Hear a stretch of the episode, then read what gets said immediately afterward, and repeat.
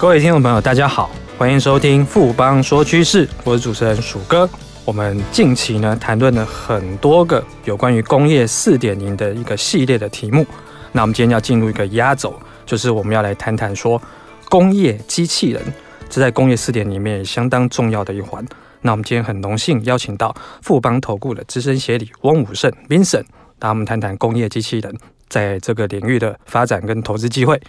Vincent 你好。呃，鼠哥好啊，各位听众朋友，大家好，我是 Vincent。呃，Vincent，我们首先还是要跟大家提一下说，因为工业机器人这一块相对来说，在工业四点里面应该是大家稍微比较熟悉的一块啦。那可不可以简单先介绍一下工业机器人现在市场的概况是什么样子？呃，的确。啊，工业机器人它基本上已经是一个工业四点零的一个 icon 哈。那虽然说工业四点零的重点是在于说感测、联网、分析到决策的一连串自动最适化的一个系统整合，但是不可讳言啊，工业机器人还是整个智慧制造中最具代表性的一个制造设备。那根据统计呢，去年全球工业机器人的销量是创历史新高，达到三十八万台。那跟前一年相比是成长了百分之二十九。那全球工厂中使用的工业机器人呢，那预估到了二零二零年呢会超过三百万台，啊，目前的话也只有两百万台哦，所以它增长的速度是非常快的。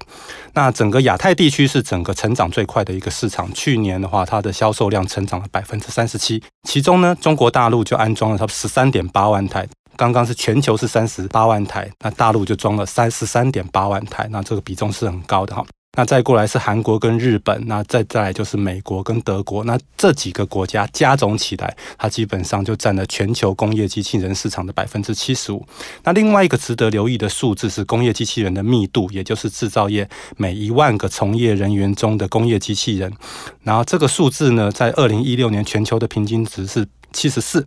那这个当中是以韩国的工业机器人密度最高，是六百三十一哦。那因为韩国不管在面板、在记忆体、还有汽车这些大规模的一个产业里面，它都是部署了相当多的一个工业机器人。那德国跟日本这个机器人密度都超过三百，那美国是一百八十九，那中国大陆呢？中国大陆只有六十八。没有听错，中国大陆的工业机器人的密度，它其实基本上是低于全球平均哈。那所以说，啊，整个来讲，虽然说中国大陆在去年它买了全世界最多的工业机器人，但是它的密度还是低于全球平均。那更不要说跟德国、美国。跟日本这些工业先进国家来做比较，所以大陆想要成为一个制造强国的一个目标，在工业机器人的密度上还有很大的一个提升空间。这也就是我们看好说，中国大陆在工业机器人未来的整市场上面，还是一个最重要的市场。的确哦，谈到市场的部分啊，中国大陆当然是未来一块非常非常大的市场。那我们从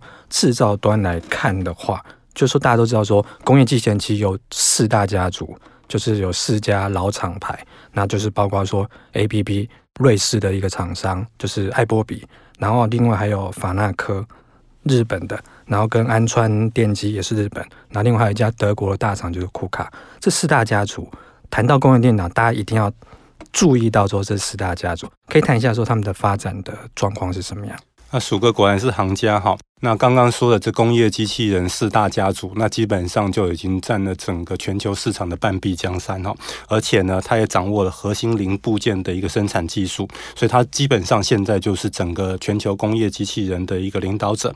不过，那台湾在这个就是面对这四大家族，台湾有什么竞争优势呢？那我们可能要去回顾一下整个工业机器人的发展跟整个全球工业的发展这个中间的一个联动性。其实呢，大家观察到日本跟德国，这基本上这其实包括 ABB 跟德国也是很接近的哈。那也就是说，这四大家它基本上它最主要的应用是在哪里？就在汽车工业，因为。日本跟德国就是全世界最大的两个汽车工业国家，那所以就是说，以往的工业机器人在发展的时候，它就比较偏向是在汽车工业这边的一个应用。所以现在全世界一半以上的工业机器人都是应用在整个汽车工业。不过呢，我们可以观察到说，最近这几年来新出货的工业机器人，汽车工业的应用比重已经开始下降了。也就是说，原本是一半以上，它这几年已经慢慢下降，去年已经降到只有百分之三十五。那可是这几年呢？整个电子制造业在工业机器人的应用比重开始提升了哈，去年已经达到百分之三十一。大家有没有注意到，三十一跟三十五，它差距已经非常的一个小。那在大部分的一个亚洲市场，基本上是电子制造业才是最大的一个工业机器人的一个应用领域。所以未来有非常大的一个机会，它会超过整个汽车工业，成为最大的一个工业机器人的一个应用领域。那台湾刚刚好就是整个电子科技业的一个生产重镇，不管是半导体、面板、PCB 或电子零组件。这些产业，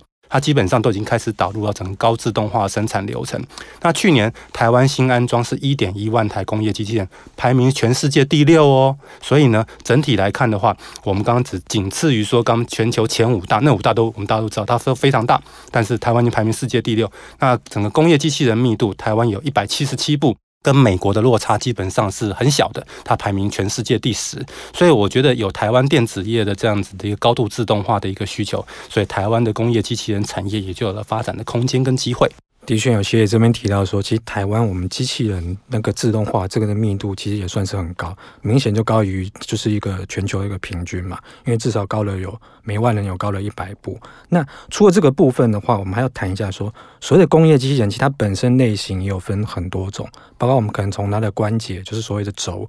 可能你有单轴或是多轴的那个状况，各种的分类好像也不一样。这部分可以请协理给我们介绍一下？嘿，鼠哥，那我们从整个机械结构来看的话，基本上工业机器人我们可以分为单轴机器人，然后坐标机器人，然后还有水平多关节的机器人，叫我们叫可能后面会讲 Scala，然后并联式的机器人叫 Delta，还有个垂直多关节的机器人。那近几年来更发展出所谓协作机器人，就是跟跟人类员工一起在工作这样子的一个机器人。但实际上的话，市场的一个统计的话，只会统计三轴以上的，所以包含单轴机器人跟坐标机器人的话，这些的话都不会列入。那我们现在简单介绍一下什么是 Scala 机器人。Scala 机器人它基本上有三个关节。其实现在很多在 PCB 啊电子零部件它那种插取的应用上的话，因为它的那个整个的一个构造是比较接近说人的手臂构造，所以它在做插取这样的动作来讲是比较。比较有利的，所以这整体来看的话，我们目前可以看到说，在整个的一个电子产品工业、塑料工业、汽车工业、药品还有食品工业这些领域来讲的话，Scala 机器人大家都可以可以看得到。另外一个叫 Delta 机器人，就是我们说并联式的机器人，那这个它有个特征哦，它都是装在那个。它是倒挂型的，所以它会装在一个作业板上，就是装到屋顶上面。那你可以把它的手拉下来。我常常开玩笑说，它看起来就像一个蜘蛛。然后你拉了它的脚去做事情，那你拉脚拉了几次之后，它就会按照你拉它那个频率去做那个重复的动作。所以呢，它可以去做一高速的取放跟筛选的一些作业。那再过来就是大家可能看平常看到很多的多关节机器人，那它其实是具备六轴的关节型的机械手背，那它有六个自由度。那因为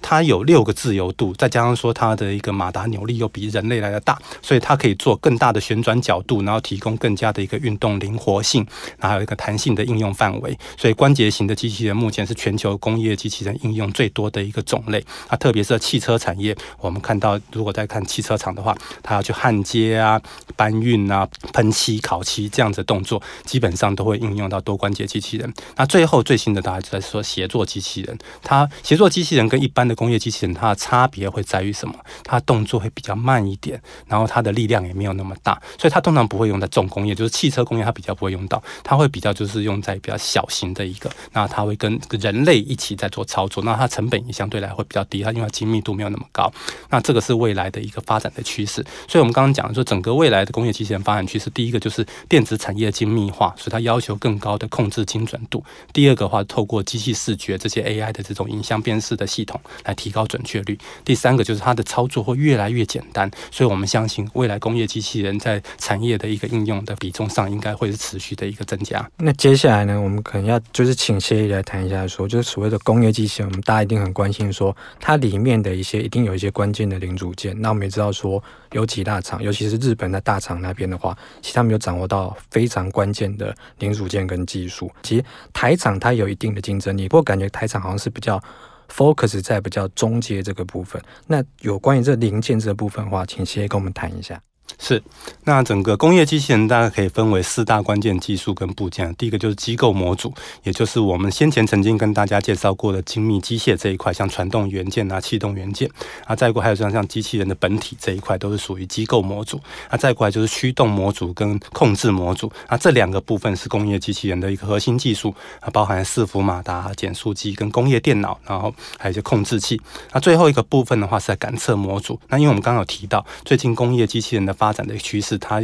要机器视觉，要要压力感测，它要求精密度，甚至要距离感测这些，所以它这些感测元件的一个整合，这个比重也会越来越高。从整个成本比重来看的话，机构模组大概占了一个百分之二十到二十五，那驱动跟控制模组。占整个成本比重超过五成，那感测跟其他部件大概就是超将近三成。那这个当中最重要的一个关键部件，那精密的减速机。那因为两家日本大厂，那 Besco 跟 Harmonica 这两家公司，他们光这两家公司就占了全球精密减速机百分之七十五以上的一个市场。所以呢，为什么日本的一个工业机器人非常有竞争性？因为关键零组件都在他们家。那不管是台湾、大陆，甚至说其他的一个工业机器人厂商，想要去购买精密减速器这个部分，你有钱之外，你还要有有那个管道可以去取得足够的货量。所以在这个部分来讲，往往我们就观察到，就是说，如果在台湾跟大陆的话，工业机器人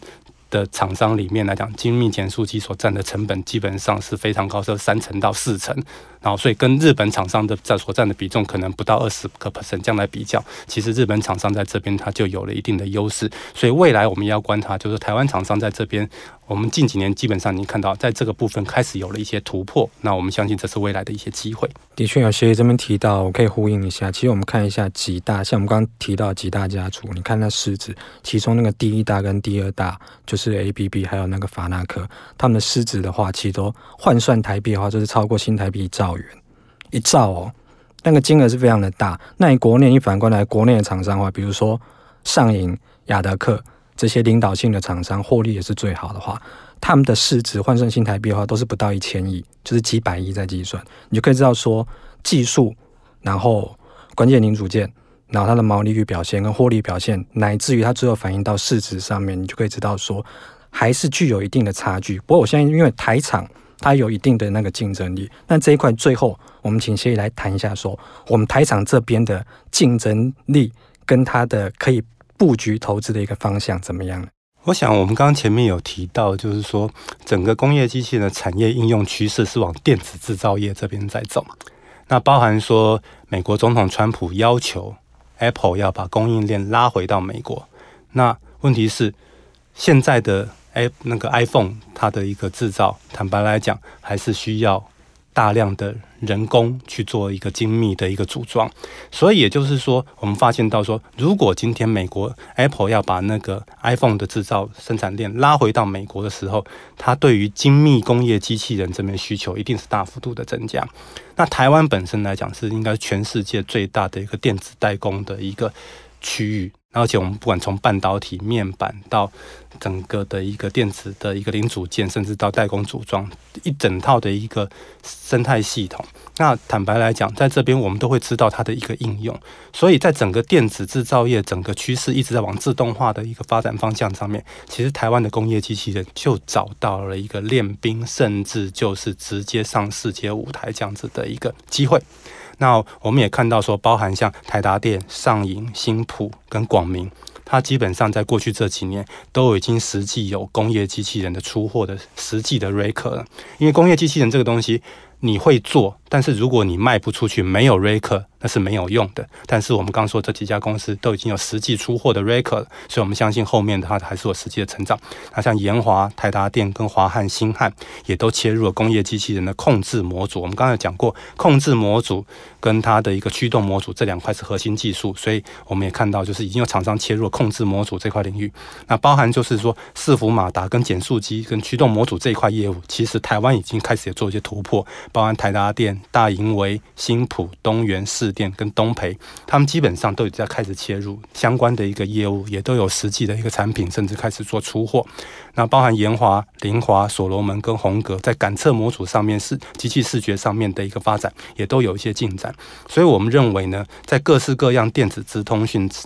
产品市场遍地开花这样子的一个发展上面来讲的话，你多样化，然后自动化这样子的一个生产的一个环境，我觉得是未来的一个发展趋势。再加上大家不要忘我们前面提到哦。中国大陆，中国大陆是整个全世界最大的一个工业机器人的一个市场，它未来的一个成长性是最大的。那可是呢，它跟中美贸易战中间的关系又没有那么好，所以在这个边的时候，台湾只要能够提供高性价比的工业机器人，其实在这边来讲，我觉得中国大陆的市场上是值得我们大家做期待的。所以，我们刚刚前面提到这些相关的台湾的工业机器人的企业，它后面的发展就值得我们大家特别的一个留意。谢谢 Vincent 今天带来这么精彩的分析跟看法，谢谢 Vincent，谢谢。经过今天的节目呢，我相信各位听众朋友对于所谓工业机器人它的整个产业趋势，还有整个这个投资机会，应该都有更清楚的认识了。不妨说趋势，我是鼠哥，我们下周见，拜拜。